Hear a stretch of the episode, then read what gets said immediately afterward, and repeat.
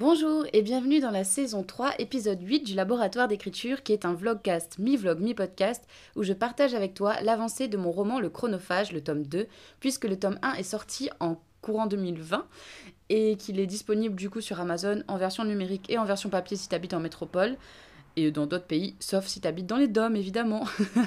et si tu veux suivre l'avancée du tome 1, je te conseille d'écouter la saison 1. Voilà.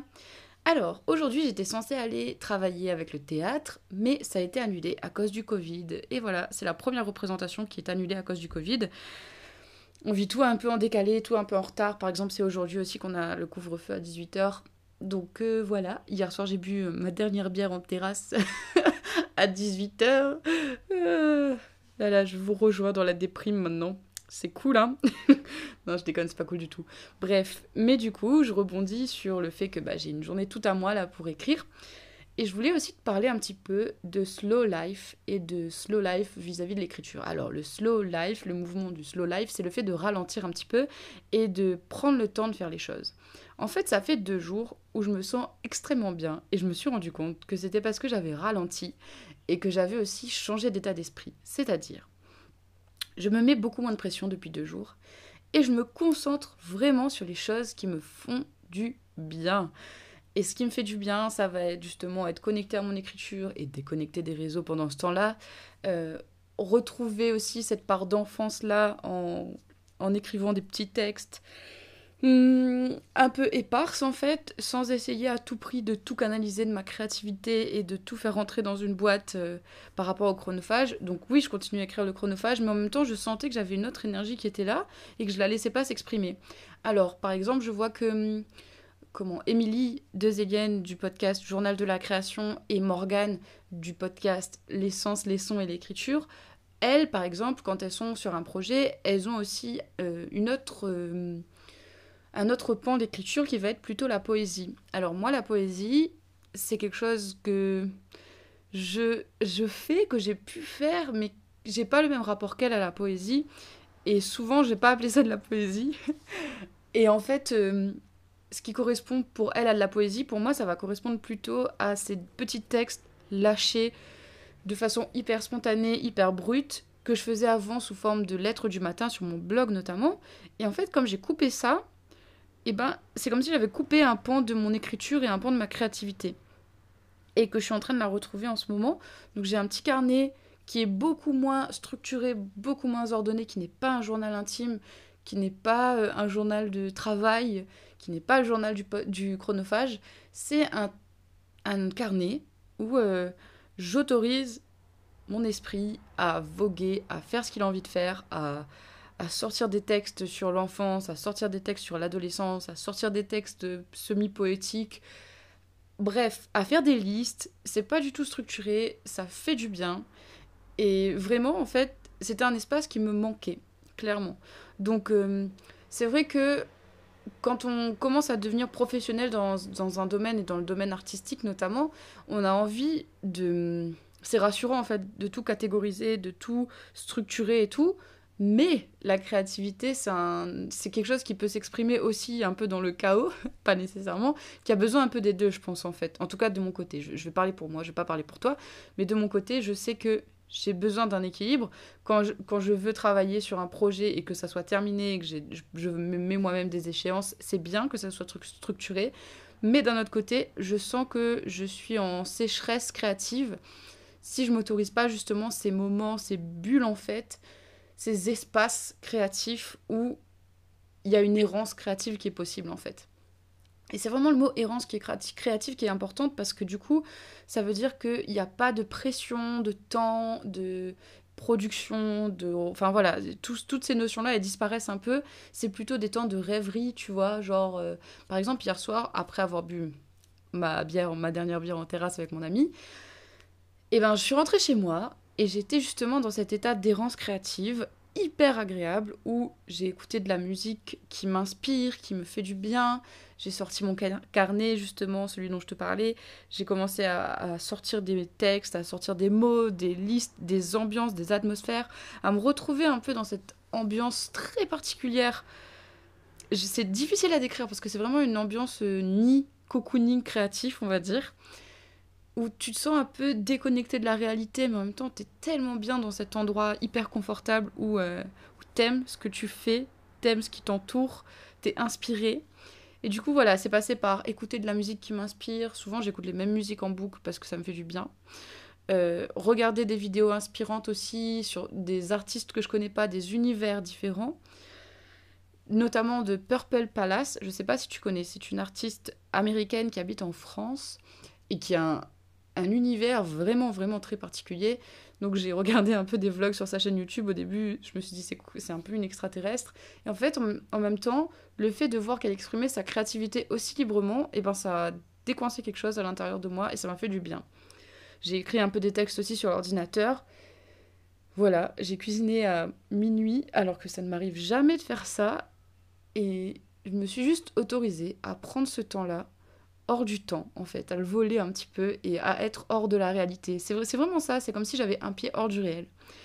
Donc si jamais tu sens que tu as besoin de te reconnecter avec toi-même, te reconnecter avec ta créativité, ton écriture, mais pas seulement, enfin, cette partie créative de toi, je te recommande vraiment de, d'essayer de créer cette petite bulle pour toi-même. Moi, ce qui fonctionne, c'est, comme je te disais dans d'autres épisodes, allumer une bougie, écouter de la musique qui m'inspire, euh, être un peu loin des écrans aussi. Je t'ai dit que je regardais un vlog, mais en fait, ça s'est fait longtemps après euh, enfin, le début du processus. Couper des écrans, couper de, toutes ces sollicitations extérieures et vraiment me retrouver avec moi-même. J'ai lu des bouts aussi de euh, Courir avec les loups, donc qui est un livre qui est hyper puissant, qui, qui transporte une charge assez folle en fait à l'intérieur de lui-même ce livre. Donc même sans lire beaucoup, à chaque fois ça me ça me reconnecte à une source créative plus grande que moi, on va dire. Et ça, c'est chouette. Euh, j'ai aussi un, un, jeu de cartes qui est une. Alors, c'est pas un tarot, c'est un. Comment on appelle ça? Je sais plus. Euh, je sais plus, bref. Où t'as plein de personnages celtiques et tout. Et du coup, des fois, de temps en temps, je tire les cartes. Pas forcément en termes de qu'est-ce qui va m'arriver dans l'avenir, mais un peu comme Florie Taylor, elle le fait, c'est pour se reconnecter à son intuition et à sa créativité. Et je trouve ça intéressant aussi euh, de voir comment tu peux interpréter les cartes. Et puis les images, elles sont super belles. Donc ça crée ça se met aussi dans une espèce d'ambiance très particulière. Et c'est cette ambiance-là que j'ai cherché à recréer, sans, en fait, pas forcément consciemment, mais une fois que j'étais dedans, je me suis dit Ah Ça fait longtemps que j'ai pas été à la maison, en fait. J'ai vraiment eu cette impression-là. Et ça m'avait le plus grand bien. Voilà. Euh, bon, là, il est 9h16 et je vais quand même travailler sur le chronophage ce matin. Mais vraiment sans me mettre de pression, tout doucement, tranquillement, le chapitrage. On va avancer sur le chapitrage de l'acte 2 en compagnie d'un petit café du matin, évidemment. Euh, hier, du coup, j'ai pas continué à avancer sur le chapitrage parce que je pense que j'avais vraiment besoin de me reconnecter à cet endroit de moi-même, en fait. Et ça m'a fait beaucoup de bien. Voilà. J'arrête de parler de ça et je me mets à écrire sur le, sur le tome 2, avec le chapitrage de l'acte 2, pour aujourd'hui. Voilà, je te tiens au courant dans la journée de comment ça se passe.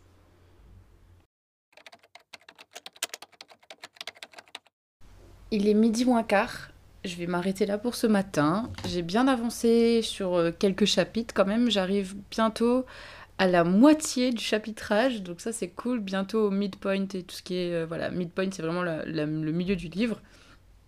Il me reste, je pense, un ou deux chapitres à travailler. Et c'est cool, je suis à peu près à 12-13 chapitres, donc ça veut dire que vu que je suis à la moitié, il y aura à peu près 26 chapitres, ce qui est un peu comme le tome 1, et je pense que ça va être une bonne longueur. Donc ça c'est chouette. J'ai trouvé des trucs à mettre dans mes tests, challenge, réaction, tout ça, tout ça. Donc ça, c'est chouette aussi. Ouh, voilà, en gros, je suis contente de voir que ça avance enfin. Et franchement, j'ai hâte de commencer l'écriture parce que je sens là que ça me démange. Je sens que c'est aussi pour ça que je vais écrire d'autres trucs. Bon, pas seulement, mais je sais que c'est aussi pour ça. Euh, j'ai envie de te dire aussi un truc par rapport à ce que je t'ai dit ce matin. En fait, je me rends compte j'ai l'impression de me répéter à chaque fois, hein, mais je redécouvre ce que j'avais déjà découvert il y a plusieurs mois. Et je me rends compte qu'il y a vraiment deux aspects de l'écriture et deux aspects de ma vie un peu. C'est comme si j'avais deux pans à chaque fois. Donc il y a un pan qui est l'écriture très... Euh, comment dire organisée, construite comme ce que je fais avec le chronophage. Et puis il y a une partie vachement plus stylistique que j'aime bien aussi, euh, d'expérimentation, de texte. Donc à côté plus... J'ai pas envie de dire plus littéraire, mais c'est pas la même démarche en fait. Là, dans le chronophage, la démarche, elle est vraiment de construire une histoire qui, qui est solide en termes de construction scénaristique. C'est ça qui m'intéresse. Euh, alors que par exemple, dans d'autres textes, ce qui va plus m'intéresser, c'est la recherche stylistique. Alors oui, je, je, je réfléchis à comment j'écris aussi dans le chronophage, mais c'est pas la même chose. Donc il y a déjà ces deux aspects-là, et puis il y a deux autres aspects hyper intéressants aussi, je trouve. C'est l'aspect euh, imaginaire, etc. Peu importe, tout ce que je peux inventer, le chronophage fait partie de cette catégorie. Et il y a l'aspect, encore une fois, réunion, culture réunionnaise et tout. Et en ce moment, c'est assez rigolo parce que l'aspect réunion se combine avec la recherche stylistique et l'exploration stylistique, et le côté imaginaire se combine avec la construction et les trucs un peu plus euh, scénaristiques, on va dire. Donc c'est assez rigolo. Mais j'ai vraiment ces deux pans, enfin ces quatre pans du coup, mais à chaque fois ces deux facettes d'une même pièce qui sont hyper différentes et en même temps euh, que j'apprécie tout autant l'un que l'autre. Bref, j'arrête de blablater comme ça parce que là je sens que je suis un peu fatiguée, en fait j'ai faim. Donc je vais manger. Et en mangeant, je pense que je vais écouter un épisode de podcast. J'ai pas encore écouté le dernier épisode de podcast de Morgane, donc c'est cool, il me reste ça sous le coude. Du coup, je pense que je vais manger en écoutant son épisode. Et on se retrouve cet après-midi pour la suite des chapitrages. Bon, je viens de finir d'écouter l'épisode de Morgane et euh, ça m'a vachement touchée en fait. Il est trop bien cet épisode, je te recommande vraiment d'aller l'écouter, je te mettrai ça en barre d'infos. Il y a une phrase qui a beaucoup résonné et qui représente vachement ce que j'étais en train de te dire en fait et ce que j'expérimente en ce moment et c'est et si on faisait un peu plus confiance à nos tripes et un peu moins à notre cerveau? je crois que voilà, j'ai vraiment pris personnellement ce message parce que je pense que mon, mes tripes sont en train de gueuler en ce moment et que j'ai du mal à les écouter. Donc, il euh, faut que je les écoute un peu plus. Voilà, en gros. Mais là, en fait, j'ai envie. Tu sais de quoi j'ai envie? J'ai envie de partir. Pas forcément en voyage, hein, mais genre partir. Euh, m'enfermer dans une petite bulle et rester dans cet espace poétique et sensible. Un peu à la lisière du monde, comme je te disais. un peu à côté du monde, un peu hors de la réalité, en même temps très connecté à soi-même avec des livres, des musiques qui m'inspirent, des podcasts qui m'inspirent, des réflexions, mais aussi beaucoup de sensations, d'émotions, des trucs bruts en fait, et qui sont pas passés par un filtre, euh, je sais pas, rationnel. ouais, c'est ça. Hein. Elle, a trouvé les mots avec cette histoire de trip en fait. Je sens que j'ai faim de ça pour moi, dans ma production, mais aussi dans ce que je consomme, et je pense que c'est pour ça que je me tourne plus vers euh, de la musique en ce moment. Beaucoup moins, de moins en moins d'ailleurs, vers tout ce qui est euh, d'écriture, tout ça. Et plus vers ces espèces de retours d'expérience que j'aime beaucoup. Parce que justement, c'est les tripes qui parlent. Et on ne peut pas commander les tripes. Et du coup, forcément, c'est parfois un peu plus brouillon. J'ai l'impression d'ailleurs que, à part l'épisode d'hier qui était un peu plus normal. L'épisode d'avant était brouillon. Peut-être que celui-là l'est un peu aussi. Peut-être que c'est que dans ma tête.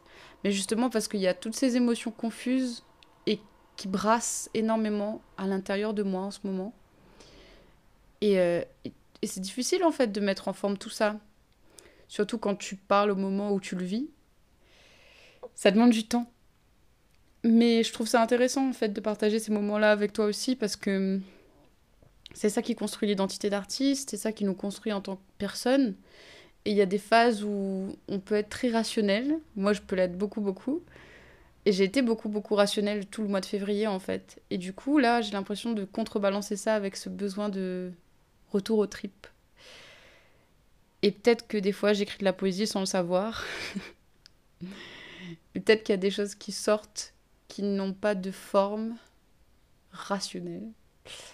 Et ça me fait du bien. Voilà. Bref, c'est vachement abstrait hein, ce que je suis en train de te dire. Peut-être que t'es pas du tout là pour ça. Mais c'est ce que je vis et c'est ce que j'expérimente. Et puis, le vlogcast, c'est un peu ça aussi. Hein. C'est ce partage d'expériences au moment où je les vis. Bon, écoute, je te laisse avec ça pour l'instant. On se retrouve tout à l'heure pour le chapitrage et le retour de la raison.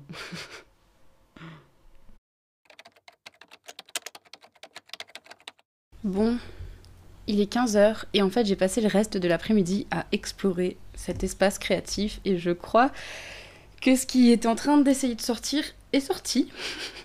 Euh, enfin, en partie, puisque je suis en train de créer tout un nouveau projet hybride entre chant, créole, histoire personnelle autour de la Réunion et de mon passé. Bref, c'est un truc un peu, vraiment hybride. Hein. Et du coup, je suis à fond dans mon petit laboratoire, là, pour le coup, clairement. Je pense d'ailleurs que je vais publier hmm, cette première expérimentation audio sur Patreon, parce que c'est un endroit où je me sens safe.